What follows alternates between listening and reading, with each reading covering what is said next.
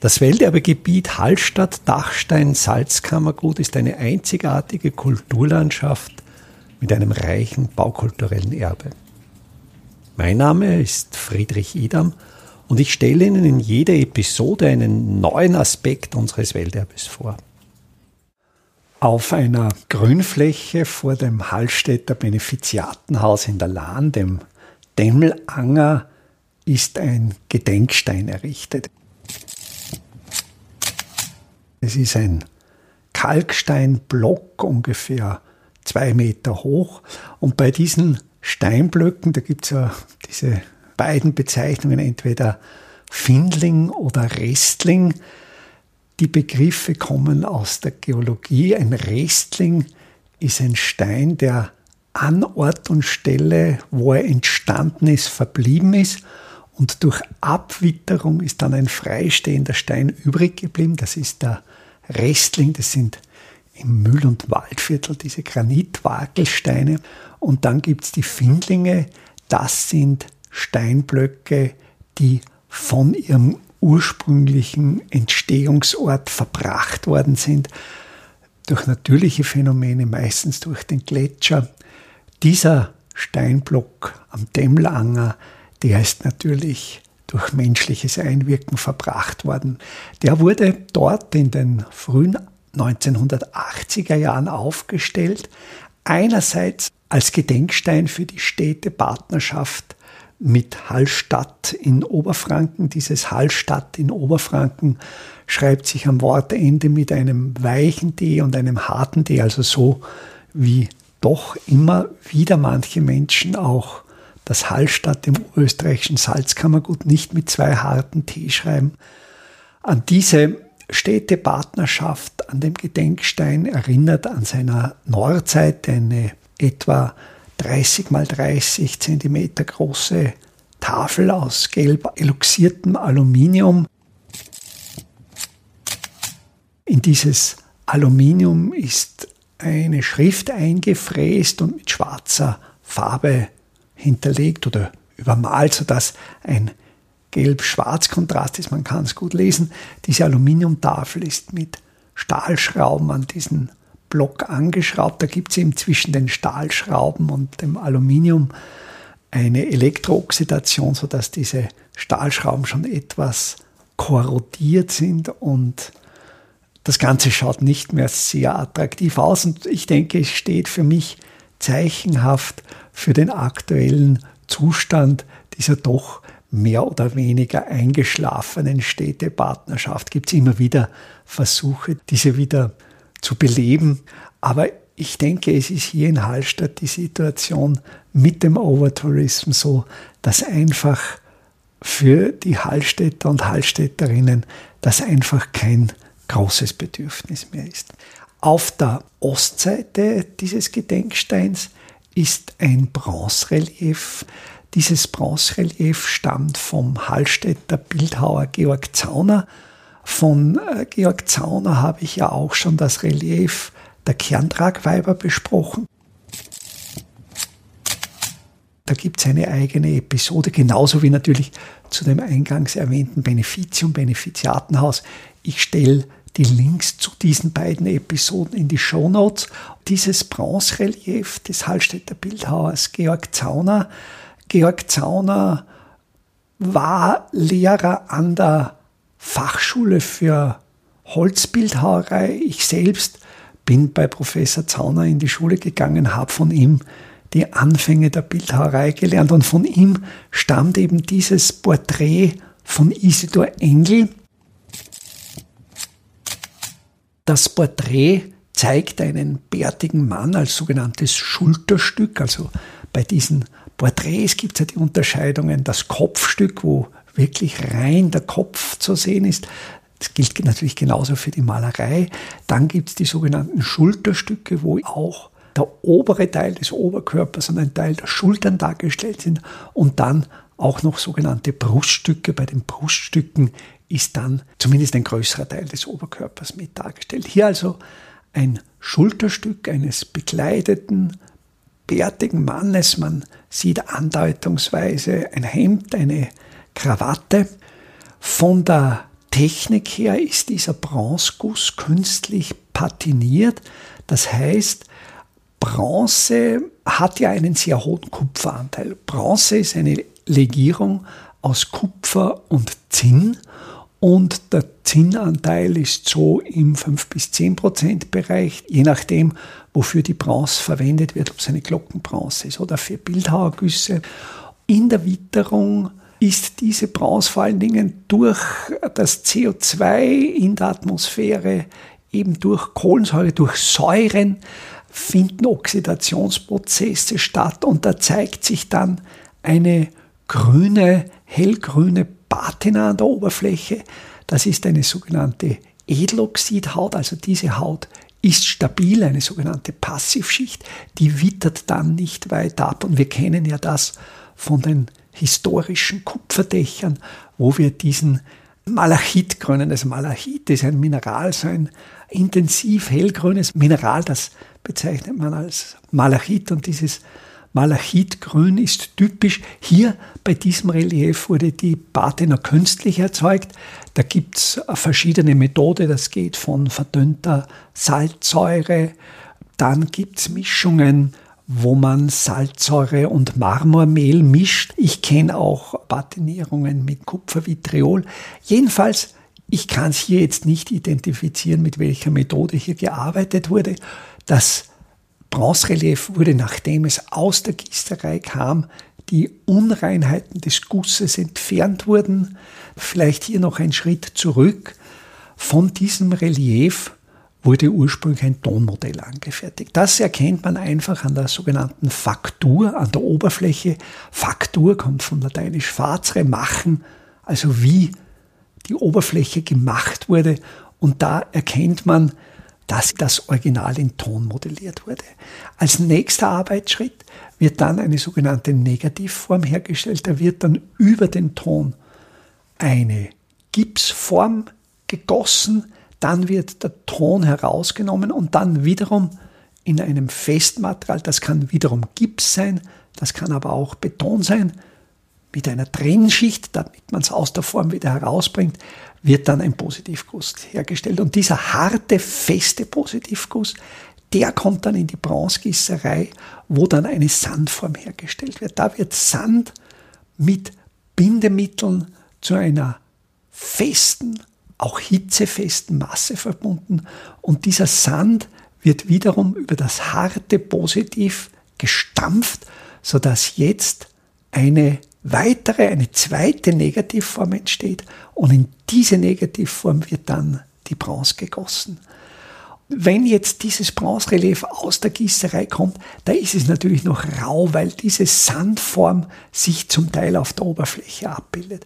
Und dann muss als erster Arbeitsschritt, wenn man das möchte, die Oberfläche geschliffen werden und als weiterer Arbeitsschritt ist dann eben dieses Patinieren und da kommt dann auf das Bronzerelief eine Chemikalie, zum Beispiel Salzsäure, dann beginnt die über die ganze Oberfläche diese chemische Reaktion setzt ein und dann kann man mit Wasser, mit einem Schwamm, mit einem Tuch diese Chemikalie wieder abwischen, dann hört natürlich der chemische Prozess auf. Und das kann man gezielt so machen, dass man bewusst nur die erhabenen Stellen abwischt und in den Tiefen die Säure belässt. Und so ist eben auch die Patina bei diesem Relief in den Tiefen da, auf den erhabenen Stellen weggewischt. Da ist eben dieser dunkelbraune Bronzeton. So gibt es noch einmal einen Kontrast zwischen den aufgehellt tiefen Stellen des Reliefs und den abgewischt hohen Stellen des Reliefs. Neben dem Porträt gibt es auch noch eine Betitelung des Reliefs. Das sind einmal zwei Jahreszahlen in relativ großen, erhabenen Antiquabuchstaben. Das ist einmal die Jahreszahl 1832 und dann die Jahreszahl 1918 und darunter der Name Isidor Engel. Sehr klein übrigens zwischen diesen Jahreszahlen auch die Signatur des Bildhauers G. Zauner 1980. Und das ist natürlich der ganz klare Hinweis, um wem es sich hier handelt. Das ist der Hallstätter Salinenbeamte Isidor Engel. Isidor Engel ist eine sehr interessante Figur. Engel steht für mich so prototypisch für den Salinenbeamten der zweiten Hälfte des 19. Jahrhunderts und auch, was in dieser Zeit möglich war, wie sich in dieser Zeit bereits die Gesellschaft geöffnet hat.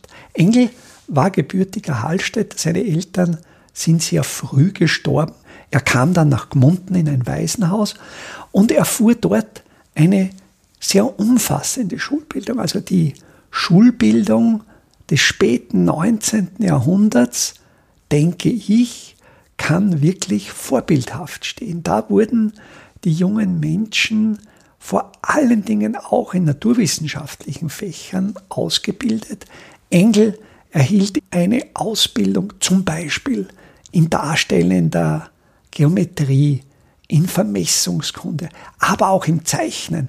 Zu dieser Zeit wurde das Zeichnen wirklich noch als Kulturtechnik vermittelt, wo die Menschen dann nach dieser Ausbildung tatsächlich Dinge, die sie sahen, auch dreidimensional darstellen konnten und umgekehrt Dinge, die sie sich vorstellen konnten, mit einer dreidimensional wirkenden Zeichnung visualisieren konnten. Engel kam dann wieder zurück in den Dienst der damaligen KK Salinen- und Forstverwaltung als sogenannter Manipulationszögling. Er lernte dann nach seiner theoretischen Grundausbildung praktisch. Er kam auch dann bei dem berühmten Hallstätter Bergmann Johann Georg Ramsauer, dem Entdecker des Hallstätter Gräberfeldes, zur praktischen Ausbildung. Ramsauer ist eine sehr spannende Persönlichkeit. Ich habe natürlich vor, auch über Ramsauer eine Podcast-Episode zu gestalten. Engel war aufgrund seiner Ausbildung dann bei den Salinen mit Dokumentationsaufgaben betraut. Also er konnte sehr gut zeichnen. Da wurde sehr häufig die Technik der sogenannten aquarellierten Federzeichnungen eingesetzt. Also mit Feder wurde vorgezeichnet und dann wurde noch mit Aquarellfarben das Blatt färbig gestaltet und es sind von Engel sehr viele solcher Zeichnungen erhalten. Das Feld dieser Zeichnungen, das Themenfeld ist sehr breit gefächert. Es gibt von Engel Dokumentationen von Ausgrabungen. Das heißt, Engel ging quasi bei Ramsauer in die Lehre und nach dem Tod Ramsauers übernahm Engel die Ausgrabungen und vor allen Dingen die Dokumentation dieser Ausgrabungen. Und da ist wirklich etwas Epochales passiert. Bis dahin Archäologie ging da eher Richtung Raubgrabung und es wurde sehr sorglos dokumentiert oder gar nicht dokumentiert, während Ramsau und dann Engel aus dieser Riege der Salinenzeichner kommend mit dieser Ausbildung, für die war es dann ganz selbstverständlich, sorgfältig zu dokumentieren.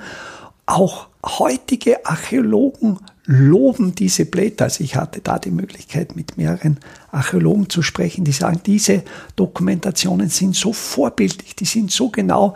Wenn man heute an diesen Stellen noch einmal nachgräbt, ist es tatsächlich genau so, wie Mitte des 19. Jahrhunderts dokumentiert worden ist. Es sind auch wieder, vielleicht jetzt als Nebenbemerkung, verschollene Dokumentationen, Fundberichte Engels wieder aufgetaucht. Die sind jahrelang, jahrzehntelang in Privatbesitz verschwunden, verschollen gewesen, wurden in einen Nachlass entdeckt und wurden wieder zurückgegeben und liegen jetzt wieder beim Naturhistorischen Museum in Wien, das zurzeit die Ausgrabungen am Hallstätter Salzberg betreut, fachlich betreut. Auch Engel arbeitete für das Wiener Naturhistorische Museum. Zuvor arbeitete er allerdings für das Oberösterreichische Landesmuseum, für das Francisco Carolinum. Das heißt, die Ausgrabungen am Hallstätter Gräberfeld waren ursprünglich mehr oder weniger Landessache, wurden von Linz aus verwaltet und erst in weiterer Folge in der späteren zweiten Hälfte des 19. Jahrhunderts gingen dann die Kompetenzen nach Wien oder wurden nach Wien gezogen.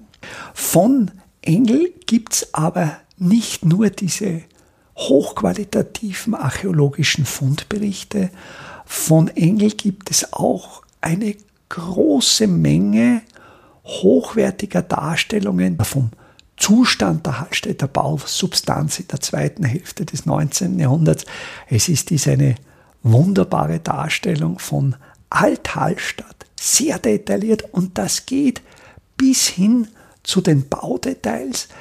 Es gibt von Engel zahlreiche Blätter